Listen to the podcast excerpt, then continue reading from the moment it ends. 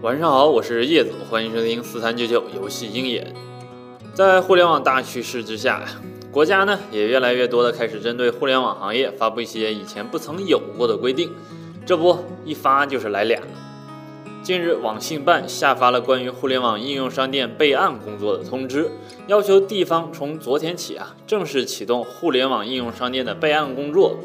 网信办有关发言人表示，应用商店作为用户获得 APP 的主要渠道，极大地推动了国内手机应用的发展。但是，部分应用商店基本规范不健全，基础管理不到位，为了谋取经济利益啊，就大规模的收录 APP，根本不去认真的审核录入的 APP 是否违规，导致目前市场上啊有很多存在安全隐患的 APP。现在呢，网信办出台这个规定，通俗上讲，就是为了督促应用商店加强 APP 的审核管理。因为如果 APP 有问题的话，那推出这个 APP 的应用商店就要承担责任。嗯，虽然这么做并不是从根本上解决违规 APP 过多的办法，但是也能拐着弯的控制了违规 APP 能减少在大众面前出现的频率。网信办还是慢慢来吧。好了。说完应用商店备案啊，网信办呢还发布了另一个规定，这个规定呢是针对互联网新闻行业的。网信办最近开展了为期一个月的互联网新闻标题整治行动，依法处罚了新浪、网易、搜狐、凤凰、焦点等问题突出的网站。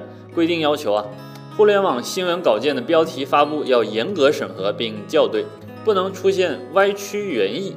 断章取义、以偏概全、偷换概念、虚假夸大、无中生有等语言，尤其是互联网新闻中常用到的类似于网暴、传闻等不确定性词汇，禁止使用。要完全杜绝标题党的行为。好吧，咱们编辑不能再搞标题党了，点击量呢又要成问题了吧？对了，最后再插播一条简讯：月初的时候，在 A 股上市吉比特已经连续涨停十天了。它的发行价呢，也从五十四元涨到了一百八十三点三六元，公司市值呢，也已经超过了一百三十亿。记得吉比特上市那天啊，叶子说过，吉比特旗下的手游成绩非常突出，五十四块钱的发行价绝对偏低，市值涨到二百亿绝对没有问题。看到现在的持续涨停，怎么样？叶子说的没错吧？好了，以上就是今天的全部语音内容了。如果大家还想了解更多产业资讯，可以关注游戏鹰眼微信公众号。我是叶子，我们明天再见。